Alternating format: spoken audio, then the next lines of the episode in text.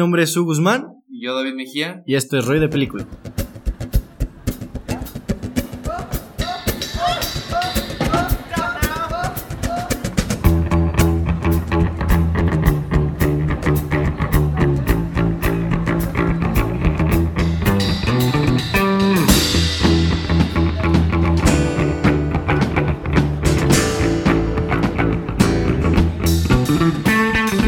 Con nuestro tercer episodio de nuestra segunda temporada y el día de hoy hablaremos sobre una película independiente que fue catalogada como una de las mejores películas del 2019, Las Olas, del director Trey Edward Schultz, no tan conocido, pero hemos hablado, bueno, yo he hablado de dos películas en el canal, creo que solo una, pero es un director que hay que echarle un ojo, la verdad. Está, llamando la atención. Viendo su filmografía. Y con esta película me compró la atención, totalmente.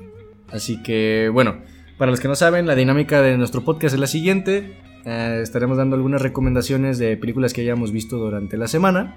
Después daremos una opinión sin spoilers de la película principal y después nos adentraremos en el film. ¿Te parece si inicias con tus recomendaciones, hermano? Claro, yo quiero empezar con una película que prácticamente fue ignorada en su año, no noté el año, se me olvidó, pero se llama Short Term 12, sí, así se llama también en español, Short Term, y es eh, una película protagonizada por Brie Larson, Capitana Marvel, eh, Caitlin Dever, que sale en Booksmart, eh, Rami Malek, pues el buen Freddie Mercury, este, Mr. La, la Kit Stanfield, que es un actor que tal vez por el nombre no lo conozcas, pero ya viéndolo en pantalla lo ubicas, sale en Get Out, sale en Black Panther. De hecho, en Get Out es el que le toman foto y como que reacciona. De hecho, yo lo he empezado a ver en varias películas y la verdad me cae muy bien. Sí, de hecho, ya tiene pues, una, una, carrera, ¿no? Este actor, que aquí hizo su debut actoral. Este, y pues el, el director, no tan conocido, que de hecho es que su película que está ahorita en cartelera es Buscando Justicia no, ajá, Just Mercy. Pues bueno, ¿de qué trata esta película? Es sobre un orfanato de niños y cómo y cómo van sucediendo cosas desde la llegada de una nueva niña, cómo los que cuidan este lugar este, tienen que lidiar con los problemas, cómo ser buenas personas y aparte de su vida, ¿no?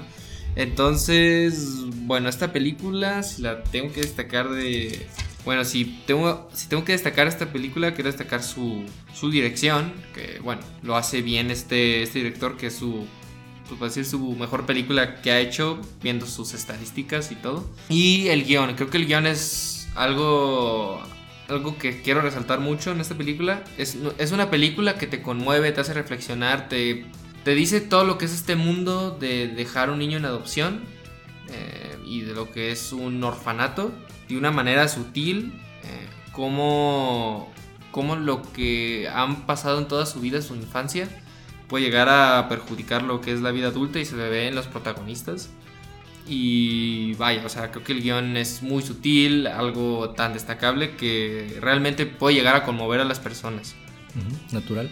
Natural. Una banda sonora ok, no muy destacable, pero se disfruta lo que es la edición. Vaya, o sea, creo que no, no me había fijado mucho en esta edición en, en, películas anteriores, pero en esta película ya centrándome en lo que es la edición es algo increíble. Ganó, creo que este, en los premios independientes, los Spirit Awards, ganó mejor edición.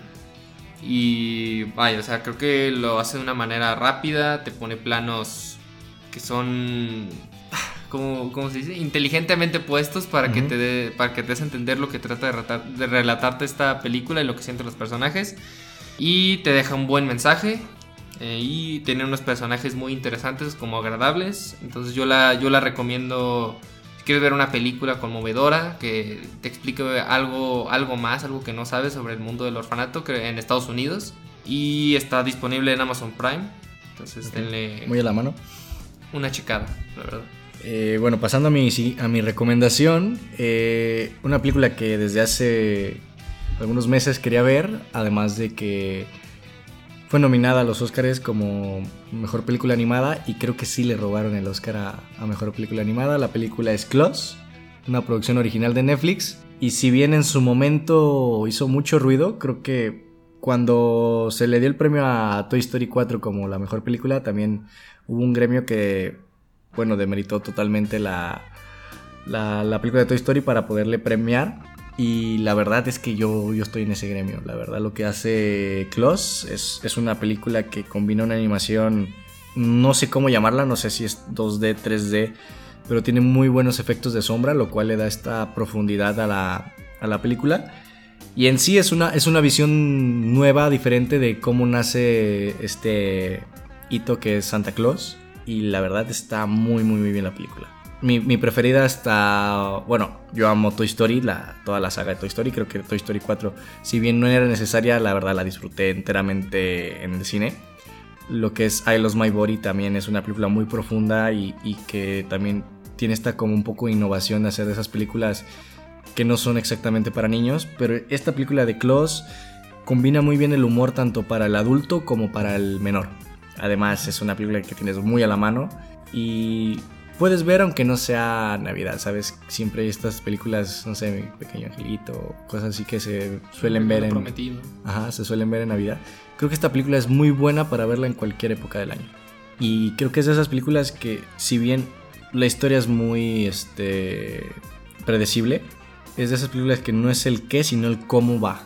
Es todo esto, estos ingredientes, toda esta fusión que, si bien tú ya sabes más o menos a qué, qué va a terminar, eh, la verdad es una película hermosa de principio a fin. Entonces, ¿de qué nivel le recomiendas? Eh, Sí, a ojos cerrados, para mí sí es tal vez la mejor película de animación del año pasado. que de hecho, en los BAFTA sí, la, sí ganó premio esa película. No, es que sí se los merecía. Te digo, To- Toy Story, si bien creo que es una película. La Toy Story 4 es una película perfecta en el hecho de que sí, la animación está a nivel.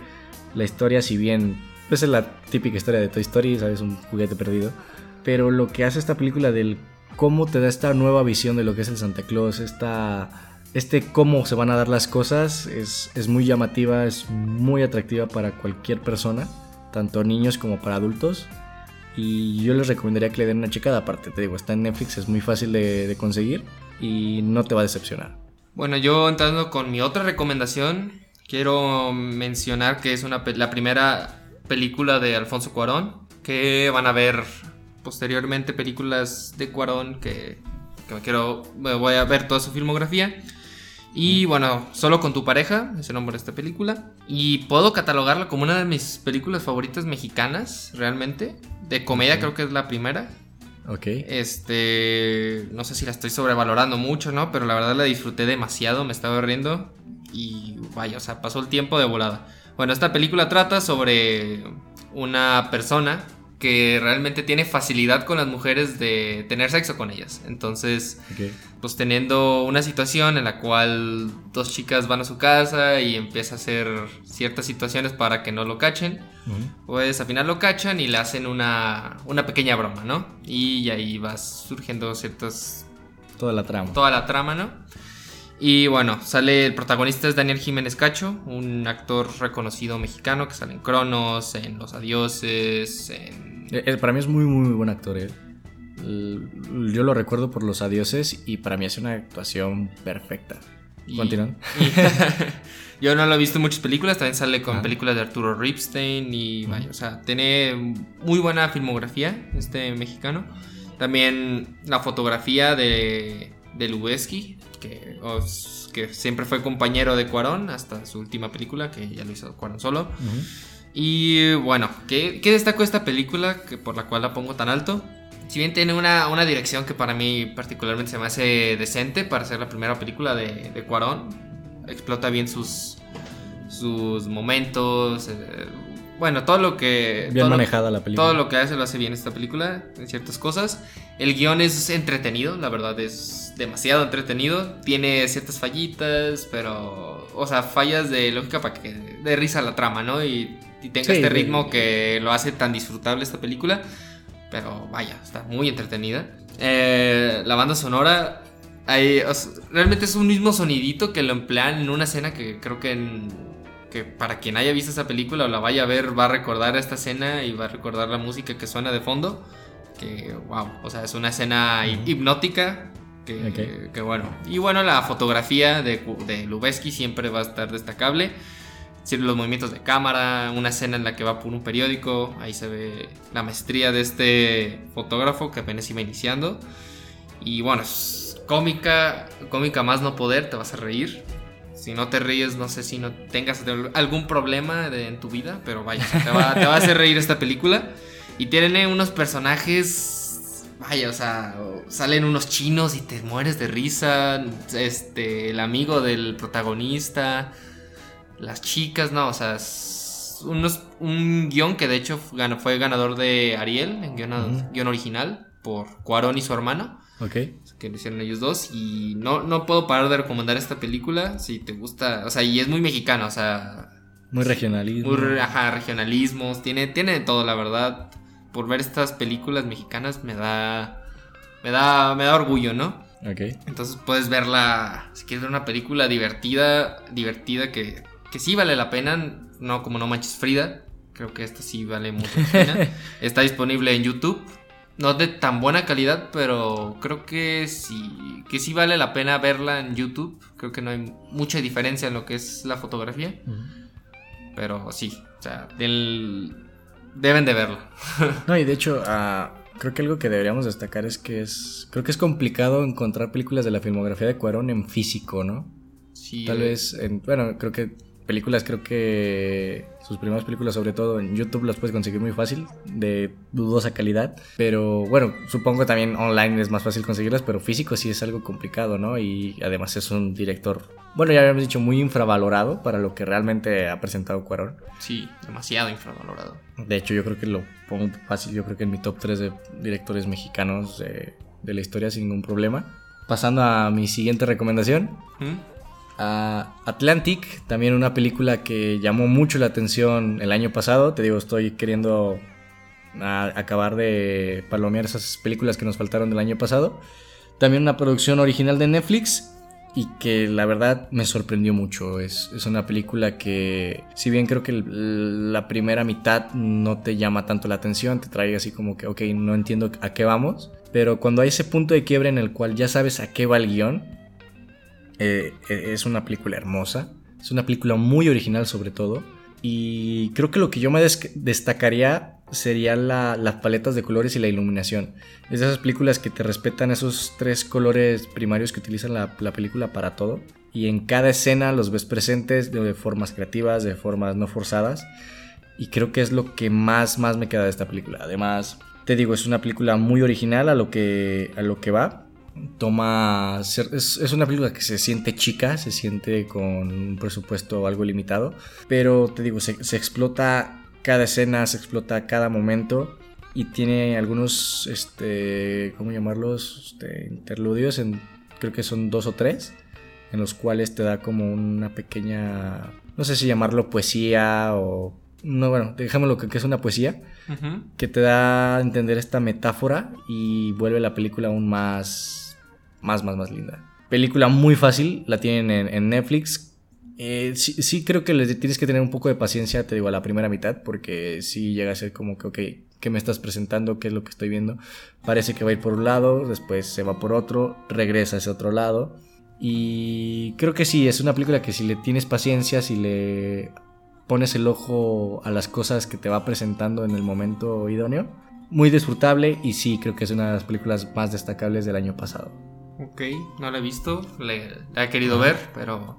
Sí, creo que es de la, película que más hemos postergado, ¿no? Sí. Y bueno, te digo, yo la vi en dos partes por el hecho de que también te digo, la primera mitad no me llamó tanto la atención, me prefiero dormir, como que me dio un poco de sueño, la vi algo noche. Y la segunda mitad ya cuando iba con más este, disposición, sí te digo, noté esta, esta visión de lo que es la paleta de colores y me, me compró por completo. Ok. Falta de respeto haberte dormido. Pero bueno, este, yo pasando con mi otra recomendación, que está ahorita en cartelera, una película con mucha publicidad, que es El Hombre Invisible, eh, dirigida por Leigh Bannell, que su primera película fue Upgrade, que la quise ver, pero mi presupuesto no me dio para pagar HBO, que está disponible ahí esa película. Este, Hugo ya habló no sé si Sí, de, hecho es la película que actualmente está recomendada en el Instagram. Eh, digo, es una película en cuanto a ciencia ficción de mis favoritas. Underground, exprime hasta el último centavo. Manejo de cámaras extraordinario. De hecho, creo que vas a hablar del hombre invisible más adelante. Sí, de Ahí hecho. creo que podemos tomar este, en perspectiva esta película también, pero si gustas continuar. Este, bueno, de este director, que lleva dos películas, eh, con la actriz Elizabeth Moss, que sale en The Handmaid's Tale o tiene una aparición en Oz, que lo Ujú. hace perfecto en esa simple escena de Oz, vaya. Ok. Este, bueno, pues El Hombre Invisible, realmente sí, en, en mi opinión, creo que es una película bien, bien hecha en ciertos aspectos, en lo que, en lo que menos me gusta es el guion, creo que el guion es como... Pasan cosas porque tienen que pasar, este, ciertos errores de la lógica y, y como quieran, como quieran verlo, creo que la mayoría ya, bueno, supongo que la mayoría ya la vio. Pero, pero sí, realmente dejando de fuera eso, tiene una buena dirección. Te aprovecha el sonido, esas, esas tomas, que la verdad la fotografía de esta película está muy bien llevada. Planos secuencias largos, eh, que te... Esas tomas que realmente te hacen tener esa tensión de que está el hombre invisible ahí o no, te genera ciertas, ciertos sentimientos, ¿no? Ese horror, ¿no? Y creo que particularmente está bien editada ciertas escenas, como cómo dejan esa toma tanto tiempo, porque por qué la dejan así, por qué te dan estos estos cortes, esas tomas que diga. Entonces, sí es una película que recomiendo si quieres ver mm, horror, eh, bueno, terror entre mitad de screamers, mitad generar atmósfera, porque creo que sí genera atmósfera en ciertas situaciones y a veces sí, usa el método que es los, los screamers, ¿no? Pero dejando de fuera eso, creo que es una película que sí la recomiendo. No es, digo, el guion, digo, no es perfecto. Pero lo que es lo que hace Elizabeth Moss también hace que esta película se lleve de mejor manera. Eh, si te la cree su personaje y, y cómo está todo el tiempo, creo que ella se podría decir que mantiene la película estable. Y bueno, no sé si quieres llevar a una persona a ver esta película, la verdad, pues la recomiendo. Ah, ¿Algo- ¿Qué quieres, algo yo, quieres yo, bueno, vimos esta película durante la semana en el cine. Una película que creo que empezó a generarme cierto hype porque algunas de las páginas y otros podcasts que yo sigo la estaban catalogando como la primera sorpresa del año. Así que iba con. Si bien no parecía la película más de mi gusto, sin embargo, creo que le, le tenía un poco de fe a puesta la película. Sí, sí me decepcioné, la verdad. Creo que darle esa etiqueta de sorpresa le queda muy grande a la película. No, no la disfruté a nivel, creo que lo que está en Máquina Asesina es infinitamente mejor a lo que es esta segunda película. También el manejo de estas tomas como rápidas con pausas, también está mucho mejor implementada en Máquina Asesina. Y si bien el guion, te digo, también no me, pare- no me parece un buen guion en el hecho de... O sea, narrativa? es que creo que no nos compró de la forma que esperábamos, porque la verdad sí me parece un guion que está bien tratado y que te presenta las herramientas que después va a utilizar, o sea que creo que no está hecho al aventón. No, A- Además, te digo, tiene ese discurso muy feminista y que creo que esta película está estrenada en un momento muy oportuno, depende, o sea, muy bien estudiado el, el mercado en el momento que se está lanzando, pero como tal la película, sobre todo creo que hay unos momentos en los que el, el efecto especial no está bien realizado. sí. A veces que Ajá. sí, creo que eso también te saca a veces de lo que estás viendo. Y a veces te digo también estos cambios de lógica. El, el final también no sé si me haya encantado. Pero sí, o sea, como poniéndolo en, en perspectiva y en comparación de las típicas películas de horror que vemos cada semana, sí es creo que uno o dos escalones por encima. No creo que se le pueda catalogar como película de, de horror del año. Ya ves que tenemos estas dos o tres películas al año. Si esta es la primera película de horror, creo que sí estamos bajando mucho el nivel, porque anteriormente te digo, tenemos a Oz, tenemos la misma Get tenemos Midsommar, tenemos la- las películas de Robert. Entonces sí creo que esta película No lo considero de esas. no la considero a ese nivel, la considero un nivel medio, aceptable, no, no tanto como algo destacable, pero sí, una película que creo que si eres fanático del horror y estás acostumbrado a cierto nivel algo bajón, esta película te va a gustar sin ningún problema. de, efectivamente, yo también. Yo no la catalogo como sorpresa, pero sí me sorprendió. Pensé que iba a ser una película mala, pero no, no, no lo es. Entonces sí me sorprendió de esa manera que no fue mala, como esperaba. Medianita, ¿no? Medianita, sí. Ahora sí le queda. Ahora sí le queda ese término. Bueno, pasando a mi siguiente recomendación, una película que, bueno, me recomendó mi madre y que también tenía así como en perspectiva. La Bamba, una eh, historia biográfica sobre Richie Valens, uno de los, se puede decir, íconos de la música, un ícono algo que se fue algo prematuro. Bueno, si saben más o menos lo que es la historia de este hombre. Y ya me la spoileaste. Bueno. Ah, sí sé que se murió. Bueno, es, eh, si saben un poco la historia, saben más o menos a qué va la película. Una película, te digo, tiene... Es, una película simple, no creo que tenga giros de trama muy fuertes, es algo natural, no te están presentando un guion que te vaya a volar la cabeza. Pero los, creo que los personajes están muy bien tratados, son muy naturales. Creo que no conozco muy bien lo que es la vida de este hombre, sin embargo, como tal en la película los personajes funcionan muy bien, se sienten naturales, se sienten que, aportan a la trama en cuanto al curso que va. Además, la música de este hombre es muy, muy, muy destacable. ¿Quién no conoce la canción de La Bamba? Es ¿Cuál es? Bueno, folclore mexicano puro, después pasada un este un rock and roll que se vivía en la época. Además, todas las películas con esta temática de rock and roll me suelen comprar muy rápido, así como cincuentona. Te digo, es una película que tiene momentos muy lindos, muy bien tratados, me parece una película que está muy bien dirigida y sobre todo el final creo que es de esas pocas películas que realmente me conmovió. No, no esperes la mejor película del mundo, no esperes la película que más te va a sorprender, pero digo, estos toques naturales, esta forma de darle ese carisma a los personajes, de tratar la historia, la hace una película muy nostálgica y que, digo, el final, aunque ya sabes a qué va, creo que sí te genera un impacto por cómo se manejan estas relaciones entre los personajes. Película que está también en Netflix, ahora sí estoy tomando varios ejemplos de, de la plataforma. Muy fácil, creo que dura una hora cuarenta, poco más, poco menos. Compradas, muy digerible, no... Yo creo que es, puedes catalogarla tal vez como una película palomera, pero creo que sí le puedes brindar esta un poco más de atención y, y dejarla fluir. Así que, película recomendada, fácil acceso. Y muy buenas canciones, eh, muy buenas canciones de este hombre. De hecho, tiene una escena este. Creo que es muy reconocible porque la suelen poner en plataformas como este. Facebook, Instagram. Que cuando la ves, creo que sabes a cuál es. Ok. Muy bien, yo quiero pasar con una película de animación que, que me sorprendió demasiado. Ya tenía historia, o sea, antes de verla tenía cierta historia de que esta película fue hecha con no sé cuántos miles de cuadros pintados a mano. Ah, yo también tengo muchas ganas de esa película. Y bueno, es Loving Vincent o Cartas a Van Gogh en español. Eh, una película nominada al Oscar. En su época no me acuerdo cuál le ganó, pero no sé si estaba merecido o no, realmente. Creo que sufrió del mismo síndrome que le tocó a Klaus. Creo que en ese año es la película que parecía que se merecía el Oscar. Y sin embargo, no recuerdo cuál también la película que le ganó, pero creo que le ganó la, industria más que el, el producto final.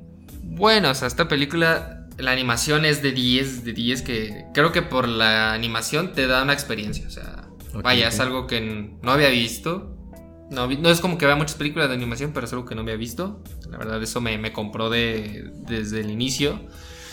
Y bueno, ¿de qué trata Cartas a Van Gogh? Es un año después de la muerte de Van Gogh. Eh, es su cartero personal, ya que Van Gogh solía enviar muchas cartas. Le da, le dice a su hijo que le entregue esta carta al hermano de Van Gogh y pues bueno, van surgiendo varias cosas, varias narrativas, varias em, retrospectivas sobre los últimos momentos de Van Gogh y es lo que te trata de narrar esta película. Bueno, en esta película hay apariciones de, de Jerome Flynn, que bueno, los que vieron Game of Thrones es Bron, o sea, es un personaje que es muy querido por, los que vieron la serie. Tú no la has visto, entonces. Ok, ok. Tristemente. Y una aparición de Saoirse Ronan, eh, de mis actrices favoritas. Que bueno, Lady Bird, Mujercitas. Vaya, hay muchas más, ¿no? Este. Destacando lo que es ya la animación de esta película. Tiene un guion que que puede variar. Si no has visto, si no tienes ni idea de nada de Van Gogh, si no has visto tampoco la película de William Dafoe, creo que el guion te va a parecer algo tan muy, muy interesante. Te va a tener intrigado, te va a tener ciertas ideas, lo que va a pasar al final no vas a tener ni idea. Y bueno, eso es algo que es algo bueno si no has visto nada. Aunque si hayas visto algo de Van Gogh, su historia, con lo que le pasa y todo, creo que realmente aún así sigue siendo entretenida. Em, aunque creo que un, un problema del guion es el personaje principal. Ciertas razones que van a ver que creo que son, errores sobre la construcción del personaje. Es por algo que no sé si por eso no ganó el Oscar o algo así. Pero es lo que veo más flojo de esta película. Pero bueno, ya entrando a algo que me voló la cabeza es la banda sonora. O sea, tiene una gran banda sonora. Este. Que aunque la escuches en tu celular y todo, es una banda sonora que, wow, está genial. Eh, compuesta por Clint Mansell, que ha trabajado con Darren Aronofsky en Requiem por un sueño, es La Fuente de la Vida, entre, En la Luna, entre varias bandas sonoras. Eh, que es un. que yo considero como un compositor infravalorado. La verdad es. vaya. uno de mis compositores favoritos. Em, como dije, te genera una experiencia ver esta película con esta animación. Vaya, o sea, está genial. Y un final que particularmente me gustó, conmovedor y de ciertamente, ciertamente inspirador. Es una película que tienes que ver.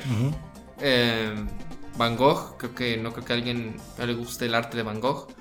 Muy conocido, muy de libro de la primaria. Ajá. Eh, si te gustan sus obras, aquí vas a ver. Está basada en las obras prácticamente de Van Gogh. Eh, agarraron a los actores y actrices en base a los cuadros de Van Gogh, entonces vaya, o sea, si te gusta Van Gogh, vela. Y aunque no sepas nada de él, te va, a gustar. desgraciadamente no está en ninguna plataforma. Está en YouTube si quieres rentarla. Entonces. De hecho, es una película que me llama mucho la atención desde, creo que desde que estaba en cartelera la quise ir a ver. Por X razón no pude. Y creo que sí, tal vez me perdí una experiencia muy linda de ver este tipo de películas en una sala de cine. Sí, de hecho yo también fue algo parecido. Me acuerdo que, ah, hay que ver, una persona me decía, ah, hay que ver esta película y no sé por qué dije, ay, se ve muy aburrida. En ese entonces. No, salen las películas en el momento correcto en cuanto para las personas. Pero sí, es una... Considero que es una película que no te va a decepcionar. Entonces... Ok. Bueno, pasando a mi siguiente recomendación, eh, una película que también le tenía cierto hype porque tiene dos de mis actores que más me llaman la atención, más me gustan. Ancient Body Saints no tiene título en español, a lo que yo supongo que tal vez no llegó a México en su momento. Protagonizada por Casey Affleck y Rooney Mara, que ambos protagonizan una de mis películas favoritas, que hizo Good Story. Y sinceramente creo que sí me, me decepcionó un poco. Te digo, es una historia de romance que para no, no Bueno, creo que hay pocas cosas que se pueden spoiler en una película de romance. Te digo, tiene un juego de guion que creo que es lo único destacable en cuanto al. que es como si se estuvieran mandando cartas de cierta forma metafórica, algo un poquito raro. Pero como tal, la película, no sé, creo que tal vez. He visto ya demasiadas películas de romance, no, no siento que me haya. No sé si me haya presentado algo nuevo. Te digo, tiene algún un final algo llamativo por lo que sucede. Sin embargo, creo que no es una película que, que me haya comprado para nada. Te digo, no creo que sea una película mala, pero tampoco es una película buena. Creo que es en ese, queda en ese limbo entre lo bueno y lo malo y que es tan lineal que parece ser un me. Ah, no sé si tenía demasiado hype, no sé si la vi en el momento correcto, pero sí es una película que no sé si no sé si recomendaría y no sé si valga la pena volverla a ver. Igual si la quieres ver te la puedo prestar. No, pues tiene Star Rooney Mara, esa actriz me compra. O sea, si hay actrices, si hay muchos actores buenos involucrados, por lo general la veo. La verdad, he tenido esa experiencia con Terrence Malick, que solo por los actores. Bueno, aparte me quería chutar su filmografía, pero lo hice porque tenía buenos actores en sus películas malas. Entonces. O sea, es, otra Es para. Ajá, sí, y aparte, en serio, no, entiendo cómo los actores pueden ser tan profesionales por el hecho de que, o sea, Joaquín Phoenix, el esposo de Rooney Mara, pues era cuñado de Casey Affleck. Creo que debe ser un poco raro ver a tu cuñado en pantalla con tu esposa. ¿Sí me entiendes? sí, Es- sí. Pero aunque, ya ¿de qué año es? ¿No sabes? Ah, creo que sí era de la época en la cual eran cuñados. O sea, no recuerdo bien el año, pero sí es de esa época. Ah, porque sí, realmente llevan desde el 2016 o... No, y creo que se llevan muy bien ellos dos. O Sí, sea, pues, no por nada el- lo que dijiste del, del falso documental, documental. y creo que sí tienen una buena relación. No sé actualmente después del divorcio de Casey Affleck. Pero bueno, continuando con tu siguiente recomendación, hermano. Pues mi última recomendación es una película que hizo ruido, yo recuerdo, por escenas eh, para mayores de Scarlett Johansson, porque pues Scarlett. Johansson, entonces Sí, como todos Wow. quieren verla.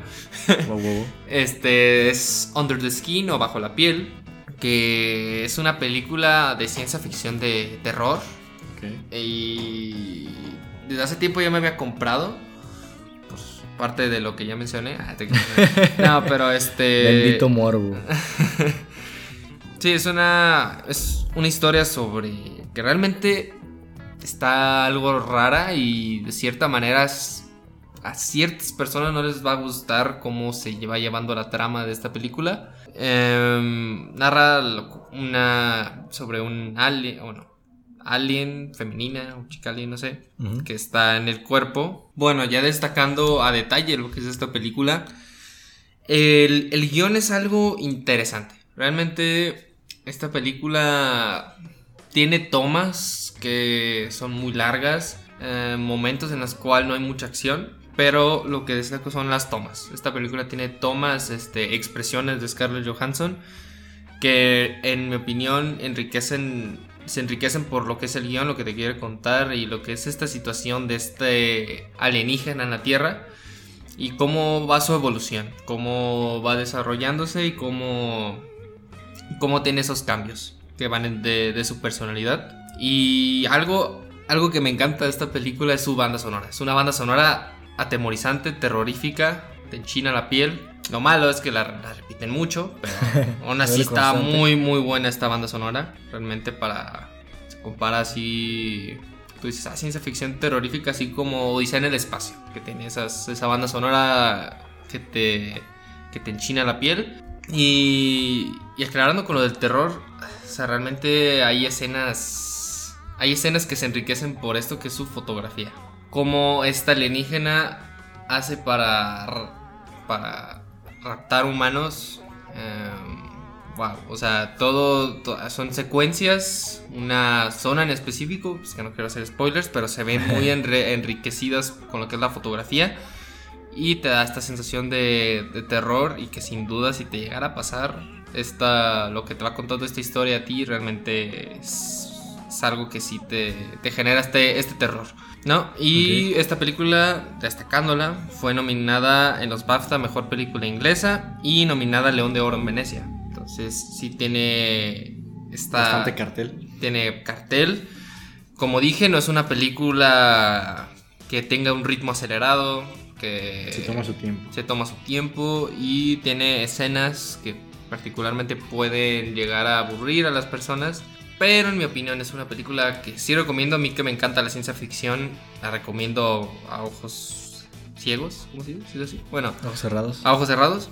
Digo, Scarlett Johansson, se me hizo tan raro ver a Scarlett Johansson en una película así. La verdad, uno piensa que es de esas actrices que se toma películas de, car- de cartelera, en las cuales no, no hace mucho esfuerzo en lo que es su nivel de, de actuación. Actuación.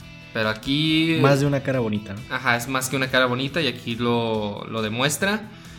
No hace como una actuación de, de 10 o algo así, pero realmente es algo que destaco de esta actriz, pensando que solo se toma ciertas películas para hacer y Ujú. últimamente se ha visto que no, que realmente te toma ciertos riesgos y agarra, agarra películas no más tan compleja. más complejas. Entonces, si te encanta la ciencia ficción, es, es una película que tienes que ver. Si buscas una película de terror con alienígenas que realmente solo, solo buscas entretenerte y no, y no tener una sensación diferente a lo que te dan estas películas de aliens, realmente no la recomiendo. Eh, digo, es una película que se toma su tiempo y realmente te puede aburrir. Entonces, si quieres tomar el riesgo, siendo una película lenta, de ciencia ficción que recomiendo. Tienes que verla. Está en Amazon Prime, entonces... La, la buena carne se cuece a fuego lento. y bueno, re- terminando con nuestras recomendaciones, mi última recomendación, un documental mexicano que pudimos ver en, eh, en el cine, que creo que tenía cierto hype de, de ambos.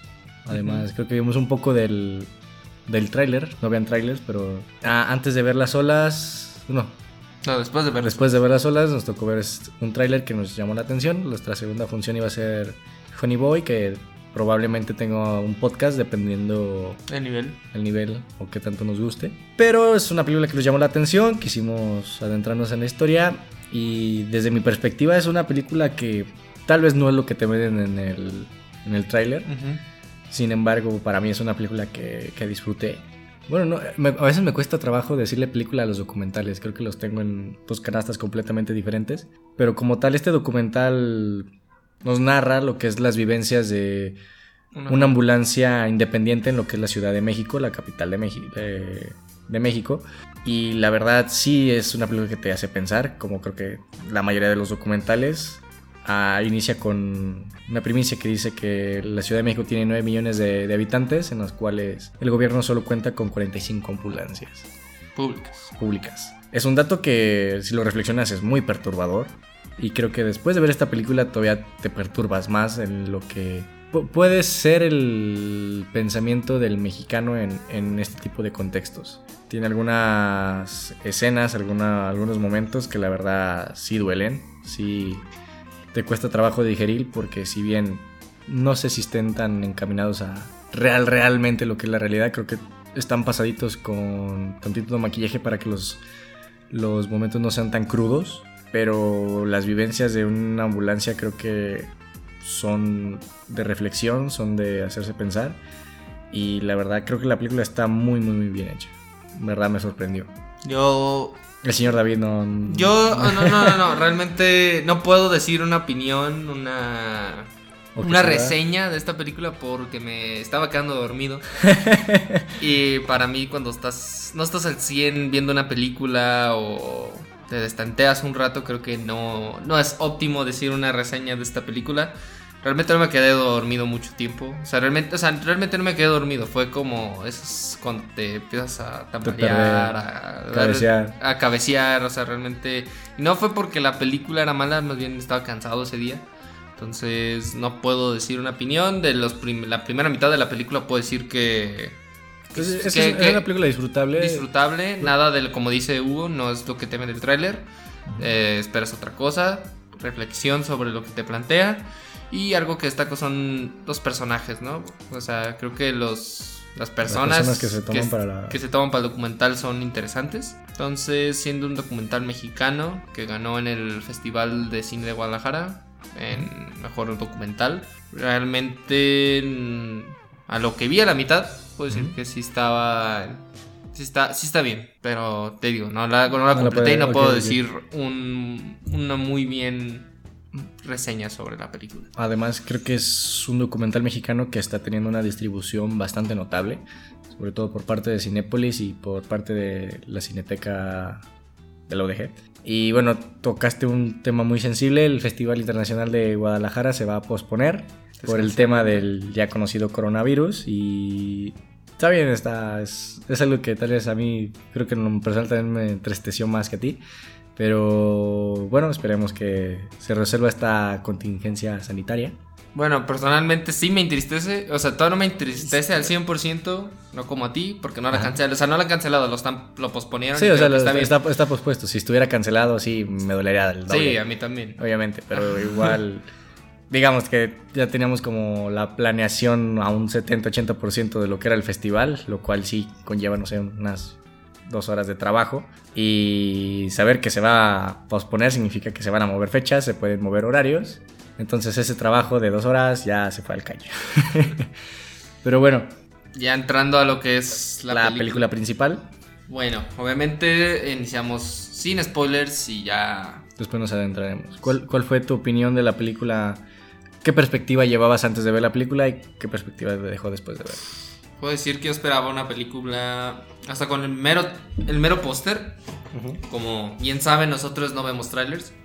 Y yo con, con ver el póster y a veces en Facebook salían, yo veo cine y salen por general publicidad de eso. Eh, veía como, o sea, los primeros 5 segundos que salían y yo esperaba otra cosa. O sea, totalmente diferente a lo que vi, al, vi en la película. Realmente es. Tú y yo también creo que esperamos una historia de amor con una carga dramática fuerte, ¿no? Sí, ajá. O un problema familiar más. Y creo que la tuvimos de diferente forma.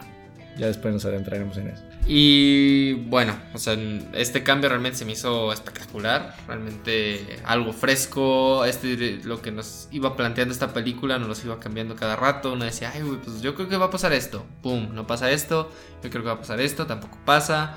Ah, yo creo que ya se va a acabar aquí. No, no se acaba. Todavía sigue. Este, yo creo que en esta escena ya la van a terminar. No, todavía no se, todavía no se acaba. Todavía hay más cosas. Entonces, eh, fue una sorpresa muy grata. La disfruté muchísimo. Este director, desde que vi su ópera prima, que, que vaya, es una joya independiente que todos deberían de ver. Eh, me llamó la atención. Eh, con su segunda película realmente sentí un pequeño bajón, pero no del todo. O sea, se, sigue manteniendo la calidad. Y, y con esta creo que otra vez subió, sigue, mantuvo el nivel que vi en su primera película. Y wow, muy bien hecha. Y bueno, para ti, ¿qué, ¿qué, perspectivas tenías antes de ver? Bueno, realmente yo tenía una perspectiva de que era una película más pequeña en cuanto al hecho de que sí es una película muy pequeña, tiene un presupuesto de 130 mil dólares, lo cual realmente es nada. Hay películas mexicanas que se hacen con ese mismo presupuesto y ni siquiera se acercan, creo que ni, o sea, literal a los talones. Ah, te digo, iba con esa perspectiva que era una, pequeña, una película más pequeña en cuanto a guion, en cuanto a historia. Y sí, me parece una película que supera completamente las expectativas, te da algo que no esperabas. Bueno, creo que te da lo que esperabas, pero, lo, los, lo triplica. Lo triplica sin ningún problema. Es una película muy, muy completa. Y además, mm, creo que esta película sin problema te pueden haber dicho que costó lo mismo que costó Get Out y lo compras. Porque realmente que haya costado tampoco me parece hasta difícil de creer. Además, para empezar ya a adentrarnos en el filme, me gustaría decir que es una película completamente recomendada. Creo que sí era de las películas que pudo haber entrado en nuestro podcast pasado de mejores películas, tal vez en los puestos honorarios. pero sí, es una película que, qué bueno que no dejamos de pasar en el cine. Sin embargo, creo que esta película tenemos que tener la reflexión y, bajarla bien en qué es lo que vamos a ver, porque creo que a nosotros nos pasó que esperábamos ver algo más corto en cuanto a historia por la costumbre de ver cierto tipo de películas ya con una estructura narrativa. Una estructura narrativa. Y esta película, te digo, la mitad de la película se siente como si ya fuera el final y eso tal vez creo que le juega un poco en contra si no esperas más de la película. No lo pudiste haber dicho mejor. Sí, realmente como, como la estructura en la que se cuenta esta película puede jugar en contra para la mayoría. Lo jugó para nosotros, no de tan mala manera. O sea, realmente solo esperamos como pues, que, ya acabara, ¿no? Y, aparte tiene, creo que el número 3 está bastante presente en la película. Creo que si la dividimos la película en tres partes, una la podemos poner como la etapa disfrutable en la cual estás disfrutando lo que estás viendo. La segunda etapa la puedes poner como la etapa impactante, estás sufriendo, estás perturbado por lo que acabas de ver y creo que la tercera parte como la etapa reflexiva en la cual tienes que empezar a bajar todo lo que te han presentado, todo aquello que estás viendo y el ver cómo va a ser el desenlace final. Ah, entonces iniciamos con spoilers. Eh, ok, bueno, pues ya esta película, como dijimos, puede haber entrado en nuestro top, la recomendamos. Y pues de que, creo que se nos olvidó comentar más o menos de qué trata. Pues... Es complejo. Es complejo, pero es una situación familiar. Em, problemas en familia, adolescencia americana. Muy americana. Muy americana. Aún así no le quita, o sea, hay películas americanas que realmente no conectas, pero esta película creo que sí conectas. Y en mi opinión creo que retrata muy bien lo que es esta sociedad americana. Entonces, bueno, creo que prácticamente no dijimos muy bien de qué trata, pero esa es la idea. Es que sí, es la idea. dense la oportunidad y empiecen a disfrutar esas películas sin saber casi nada de la película. Es, eso creo que te ayuda en cuanto a la forma en la que concibes la película, en la cual la disfrutas. Y creo que eso también te ayuda en cuanto a las sorpresas. Sí, realmente viendo el tráiler de Mujercitas, porque bueno, ahí en la cineteca lo pasaban. Y vaya, o sea, te cuento la película Mujercitas el tráiler. Y creo que muchas veces pasa eso, por eso evitamos ver trailers. Reseñas no, o sea, creo que eso es muy exagerado, ¿no? Sí, reseñas. Yo, yo sí las veo a veces para que me llamen la atención. Realmente creo no sé si no lo haga. Yo, yo suelo ver, no sé, el Metascore y la audiencia de IMDB. A veces checo Rotten Tomatoes, a veces tomatazos o algunas otras opiniones de gente que valoro su, su opinión. Pero realmente creo que a veces ni quisiera ver los pósters, ¿sabes? Porque creo que eso también te ayuda a darte una predisposición a lo que vas a ver. Y si a veces no es lo que piensas ver, eso le afecta a la película en cuanto a la forma en la que la disfrutas. Sí, este. Bueno, yo, yo sería muy radical de mi. Sí, sí, porque yo, yo, realmente se ocupo leer una reseña para decir, ah, la trama de esta se ve interesante y la pongo arriba de otras para ver. Entonces, es algo que hago y, y también, pues como le hace Hugo, yo le hago, pero creo que mucha gente no lo hace. Espera que le cuentes más o menos como la trama. Sí, esperan un poco más de saber qué es lo que van a ver. Ajá, pero te digo, es. Ajá, deberían intentar hacer ese tipo de ejercicios, ver estas películas sin necesidad de saber mucho porque creo que recompensan y recompensan bastante. y bueno, sí, está muy bien. entonces nos adentramos a lo que es las olas. La película empieza bastante, bastante bien, ¿eh? Sí, creo que esos, esa escena de créditos sí, está, este es perfecta. Te plantea todo lo, todo, todo el, el, aspecto, el contexto del personaje principal. Y, creo todo, que todo, todo, Ahí es una pregunta, ¿de qué tan principal es y qué tan secundario se vuelve después este personaje? Bueno, adentrándonos, eh, el juego de cámaras es algo que le doy un 10 al director en cuanto a este intro. El manejo de luces, el manejo en el cual narrativamente, visualmente ya te está explicando lo que es el ritmo de vida de este, de este joven y el cómo se va a mover la película hasta... Hasta el final de la película. Bueno, creo que hasta, el, hasta el clímax. Hasta el clímax. Sí, sí, sí, que también el clímax es algo que en cuanto a estructura es un poco raro en qué parte está de la película. Sin embargo, bueno, ya valorándola, podemos checar qué onda. Em, el actor que, que bueno, prácticamente el elenco, a excepción de uno, es muy independiente. Realmente creo que nadie los, los conocería. Pero el, te puedo decir que el actor del protagonista de la primera mitad, eh, Kelvin Harrison Jr. se está haciendo un nombre de fue nominado en los Spirit Awards con otra película, no sé cuál, pero ya se está haciendo un nombre. También apareció en su segunda película del director, que, viene, que se llama Viene de Noche, em, y que realmente apenas va iniciando en esta industria y ya se está haciendo un Porque cierto nombre. tiene talento. Sí, realmente en esta película si hay algo que no les va a faltar, que son, bueno, que aparte tiene muchas cualidades esta película, una de ellas es las actuaciones. Todo el elenco creo que toma muy bien lo que es esta carga dramática, este, este drama familiar, estas situaciones, que realmente la mayoría puede llegar a conectar con, con esto, ¿no? Eh, todo lo que se plantea, el perdón, el simple hecho de hablar con las personas tiene un propósito y que el director lo plantea en un principio, en la primera mitad, y en la segunda le da, le da su toque, su visión de lo que quiere decir, en mi opinión obviamente. Eh, entonces, creo que todo el elenco lo hace muy bien. De hecho, la... ¿Cómo se llama? La otra protagonista de la otra mitad. La otra chica, la hermana. La hermana. Eh, ella sí fue nominada en los Spirit Awards por su actuación. Entonces, esta película está muy bien hecha. Aparte, cuenta con la actuación de Lucas Hedges. Que, bueno, por mi parte yo no sabía que salía y que cuando vi esa cara conocida me, me gustó mucho. Y yo pensé que iba a salir mucho menos tiempo. Por lo mismo de la estructura a la cual nos había presentado el director, se sentía como que. Creo que estaba, duramos como una hora esperando el final. Sí, sí, mucho tiempo. Ya, ya, después nos adentraremos en, ese tema. Cómo va llevándose. Pero sí, Lucas Hedges ha salido en Manchester by Sí, ha salido en Honeyboy, ha salido en Lady Bird. Tres anuncios por un crimen. Entonces ya, la verdad creo que es de esos, esos, esos, actores que, que están haciendo un nombre y hacen películas independientes. Creo que eso es algo que me encanta ver grandes actores haciendo películas independientes. Que se presten a... Eh, la, la película también, te digo, hace varias fintas.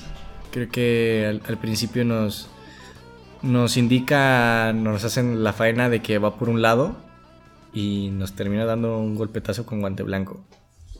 Al inicio, bueno, creo que con la primera parte es muy sencillo lo que es aterrizar lo que es la vida de este, de este chico. Que si bien creo que a, simple vista parece como esa vida ideal, ¿no te parece? Mm, creo que tiene una relación estable con sus padres. Es pues, el chico, no el más popular, pero reconocido en su escuela.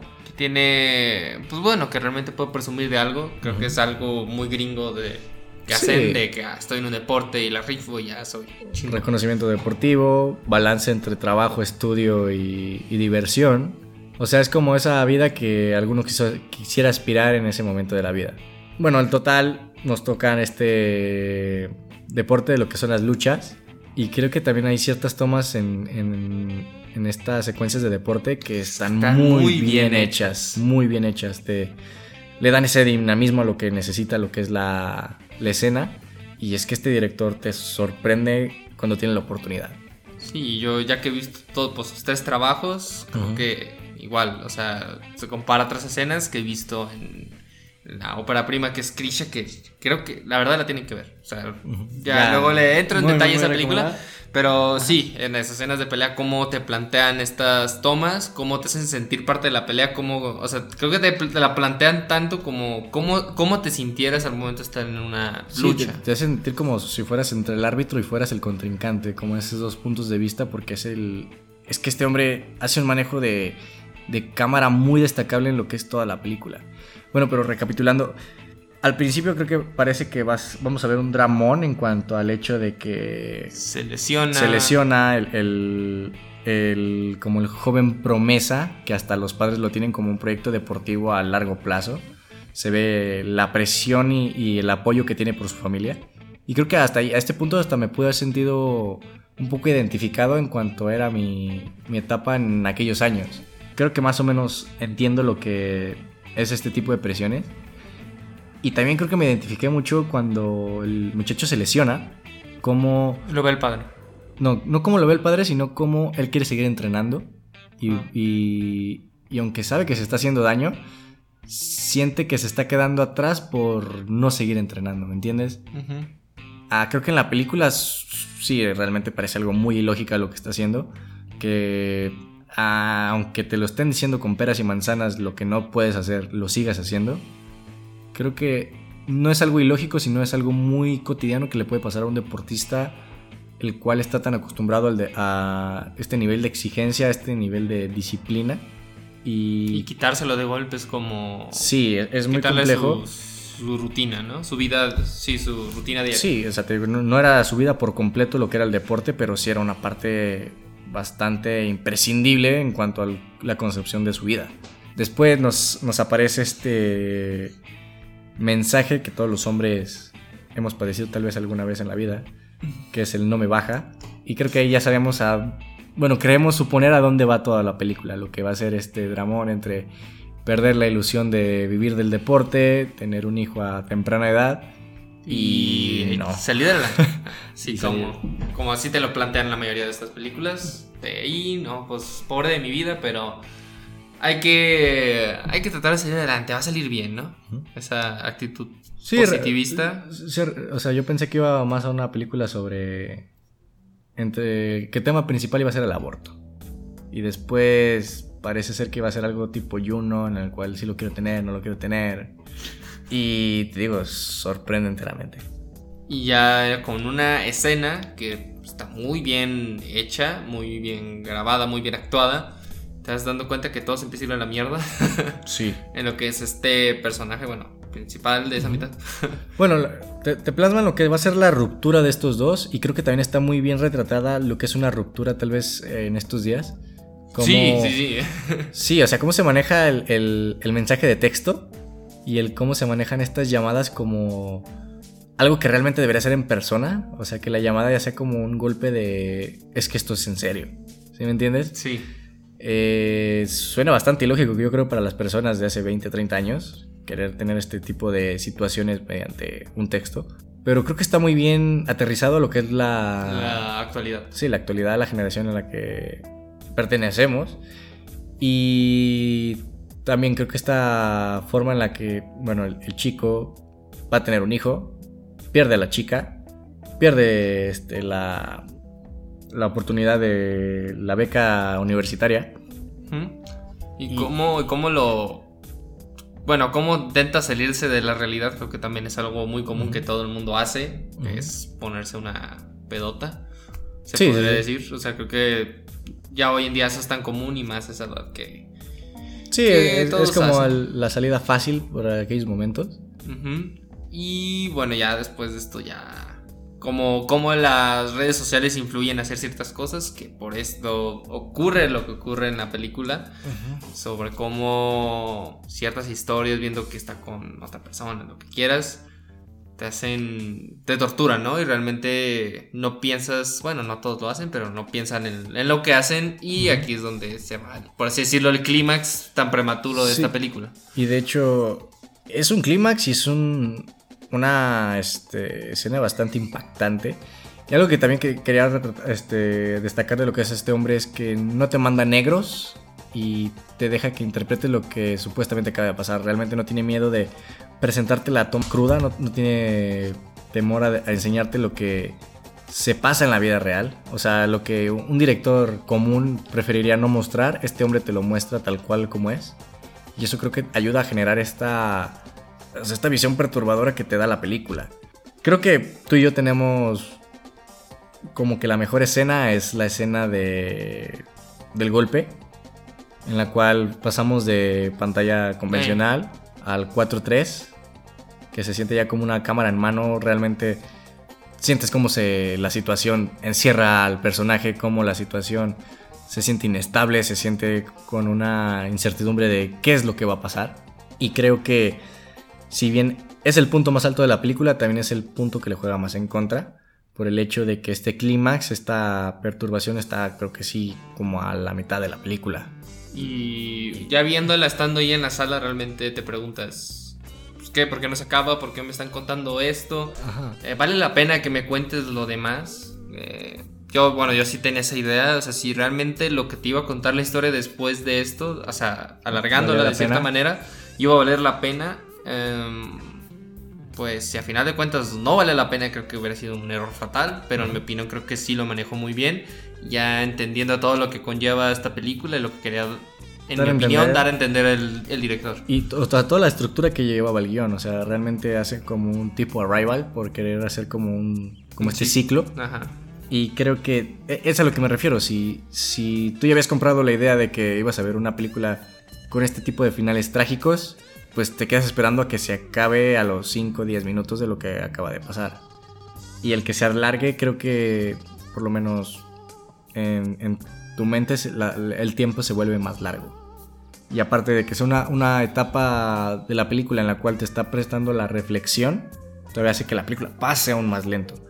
Así que, como tal, como cuando concibes la película por primera vez, creo que si te quedas con esta primera parte es muy complicado que disfrutes la, la tercera parte. Pero creo que si estás preparado para saber, o sea, realmente cuánto dura la película, tener en, mente el tiempo y el, y el saber cuánto falta de la historia, creo que la puedes digerir mucho mejor y la puedes disfrutar aún más. Sí, realmente también eso me jugó un contra, no sabía cuánto duraba, yo pensé que, ah, pues dura dos horas. Tenía esa idea, pero y sí duró como dos horas diez, pero la sentí tan pesada, lenta por el mismo hecho de Este...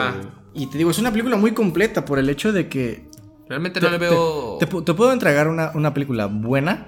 O sea, por el hecho de que creo que estábamos ya satisfechos en, el, en, este punto en el cual nos muestra una, escena que la neta sí es gráfica, sí, sí, es incómoda de ver. Yo me estaba medio retorciendo en el cine por lo que nos acaba de plantear el director. Y la forma, te digo, en esta concepción del 4-3, en el cual la paleta de colores se vuelve más presente y que también es, muy destacable este cambio de azules y rojos.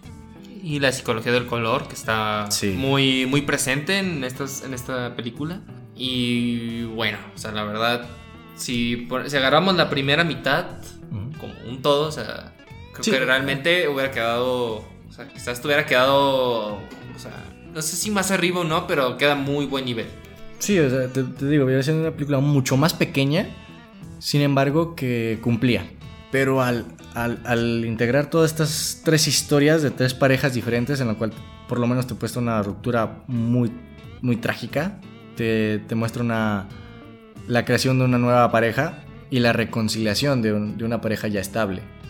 Creo que ahí es donde digo que el número 3 se hace presente y cómo hace esta combinación de, de diferentes tipos de ver las relaciones y si bien parecía que, bueno, cuando se acaba esta, esta este clímax, te presentan a la hermana, en la cual parece que va a derivar en lo mismo, en esta tragedia del cuando inicias con las drogas, o sea, cuando hay una, una escena en la cual nombran el éxtasis, y para mí ahí era como el punto de quiebre en el cual, ok, vamos a ver otra tragedia.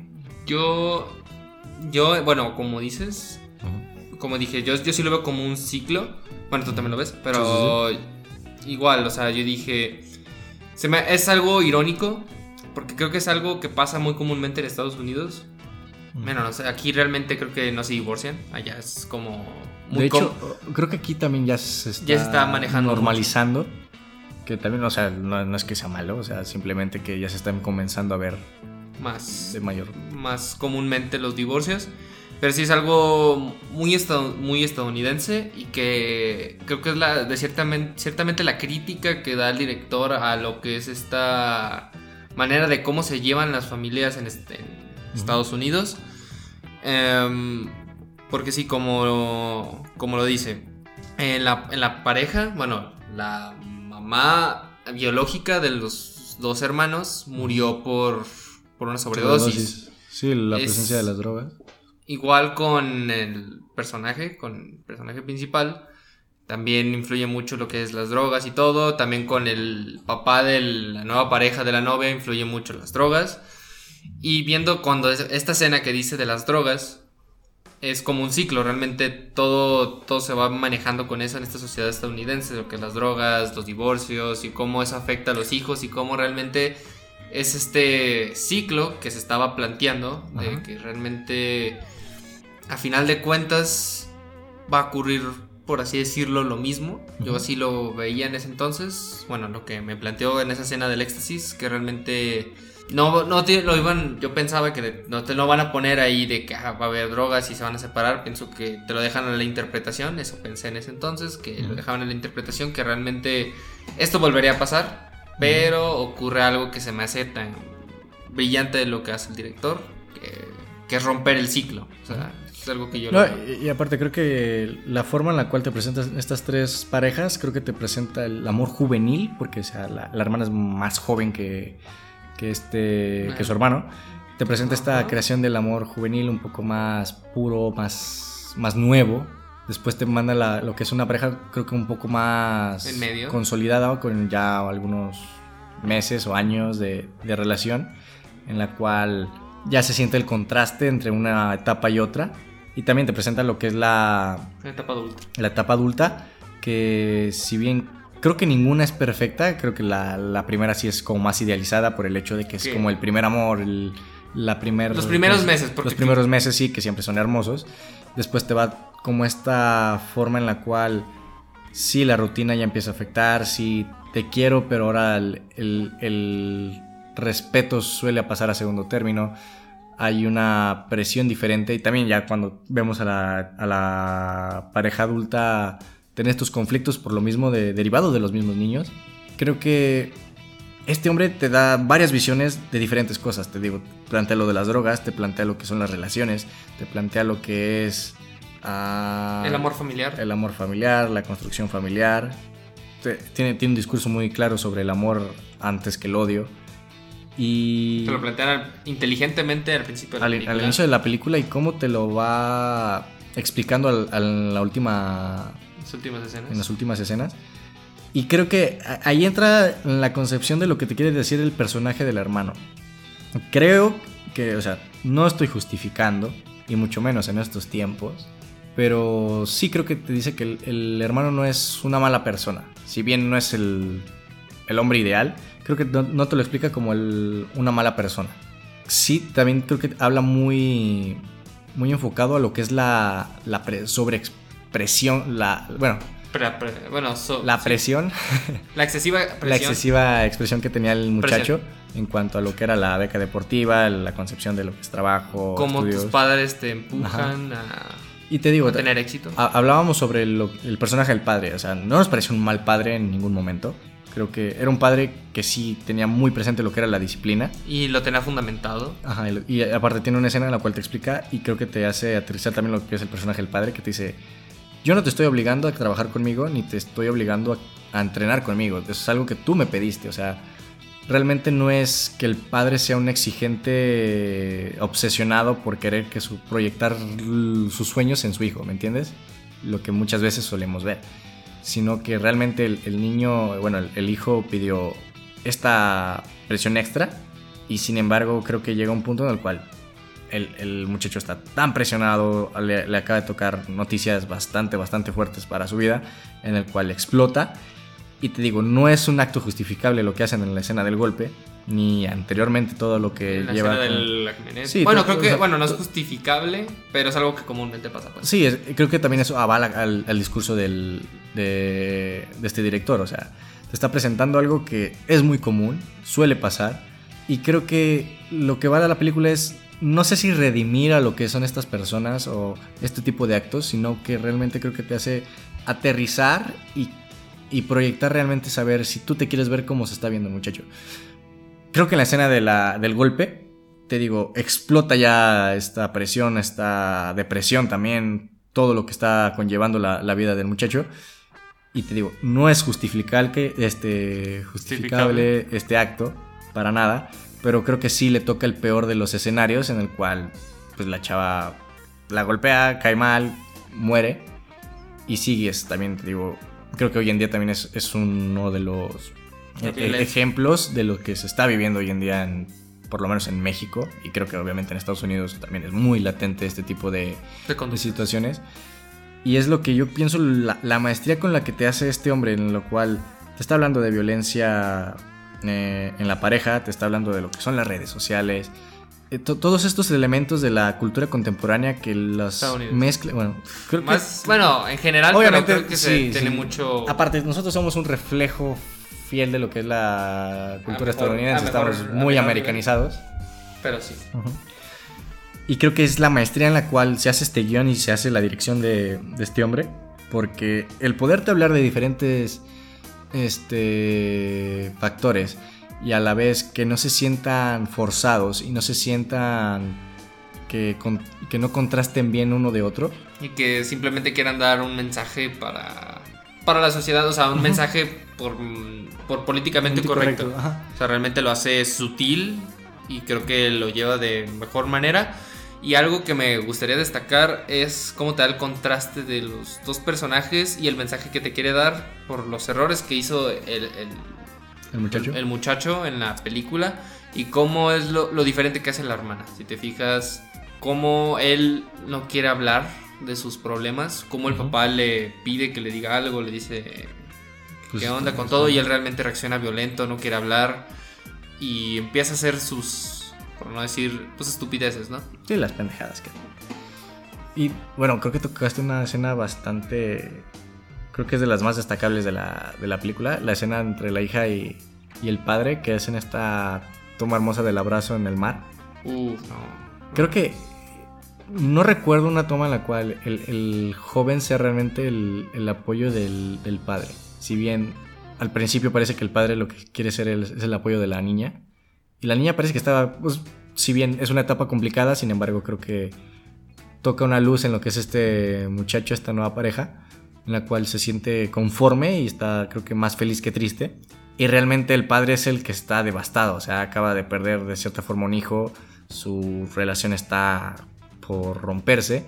Y la forma en la que se quiebra con la niña es tan natural, tan hermosa que la, forma en la que este hombre está retratando este tipo de escenas, si te puede tratar, retratar una escena violenta de la forma más gráfica, también te puede retratar una escena conmovedora de la forma más natural y más precisa para poder este, contrastar muy bien estos dos polos.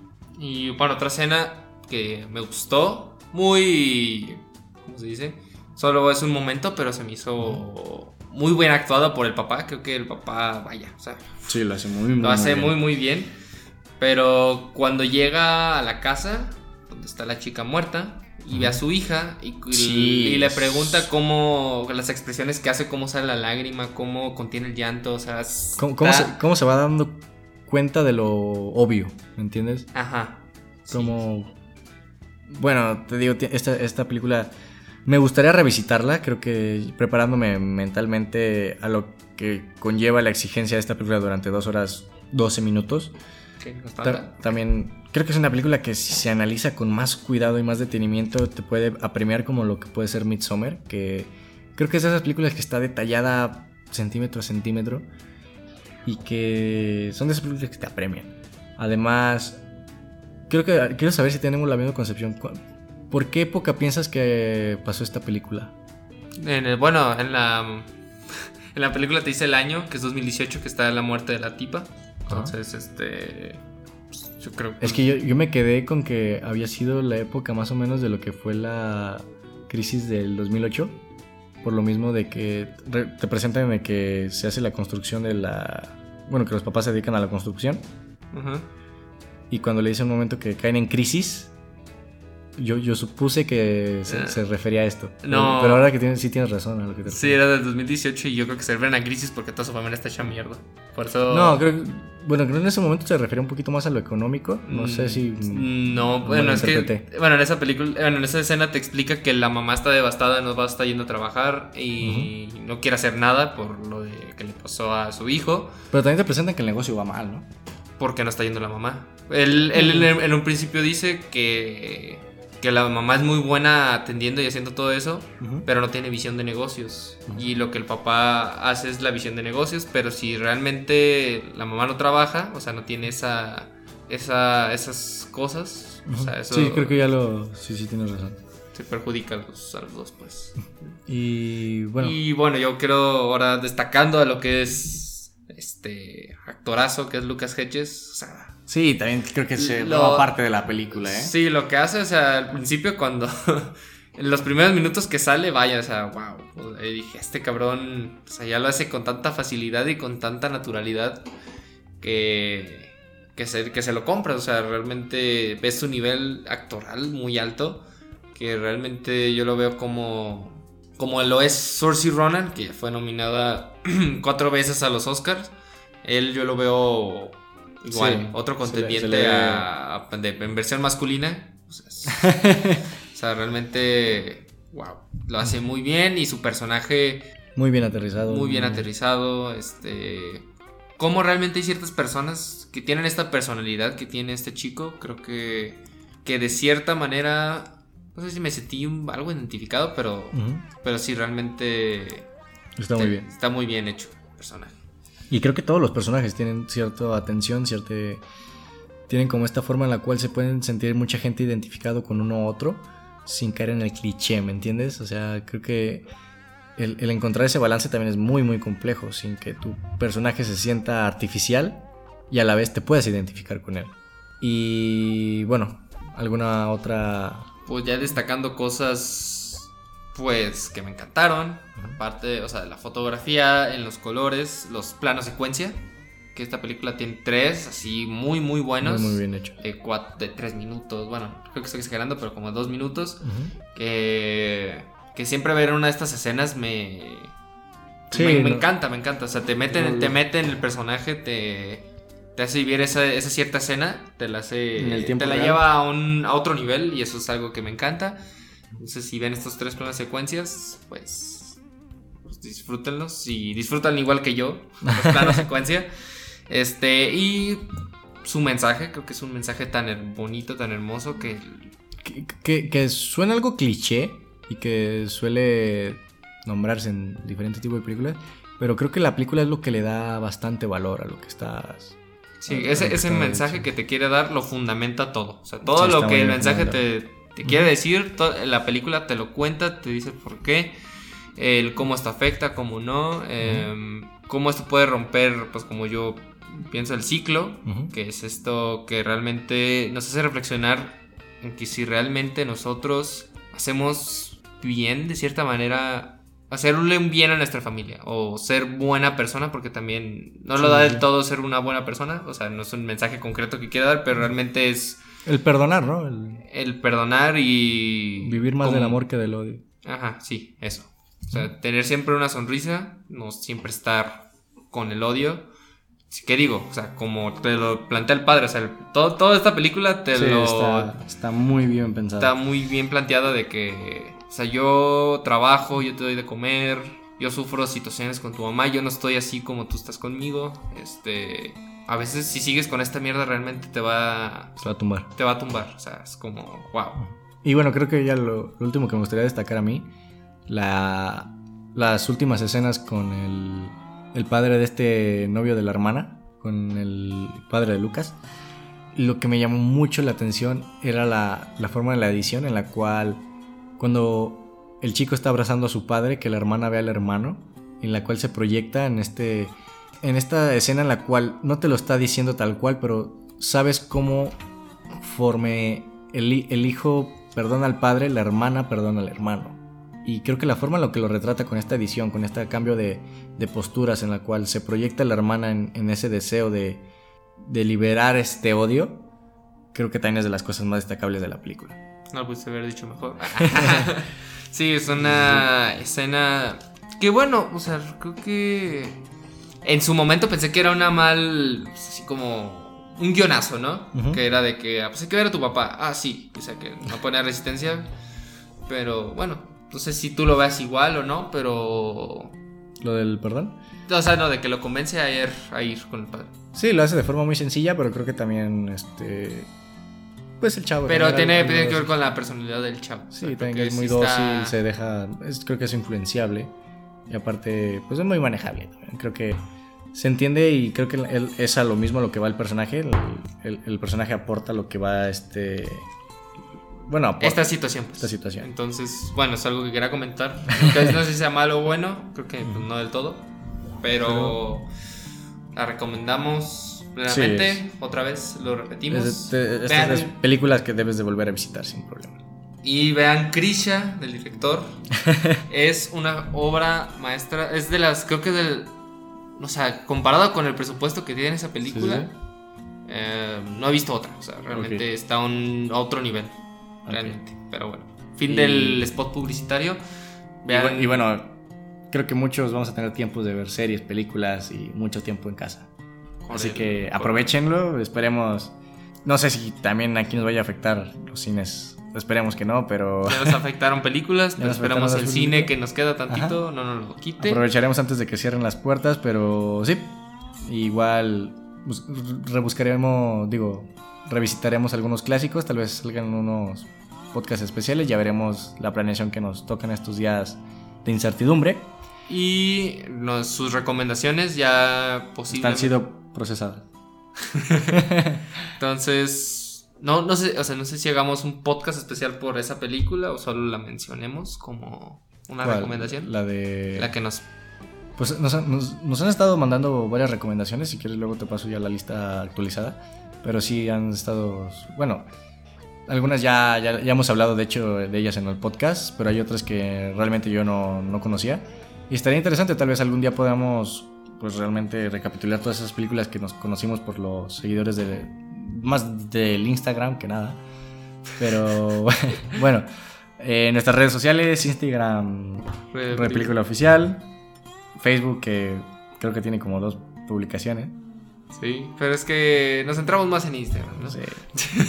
bueno, sin nada más que decir, bye Bye,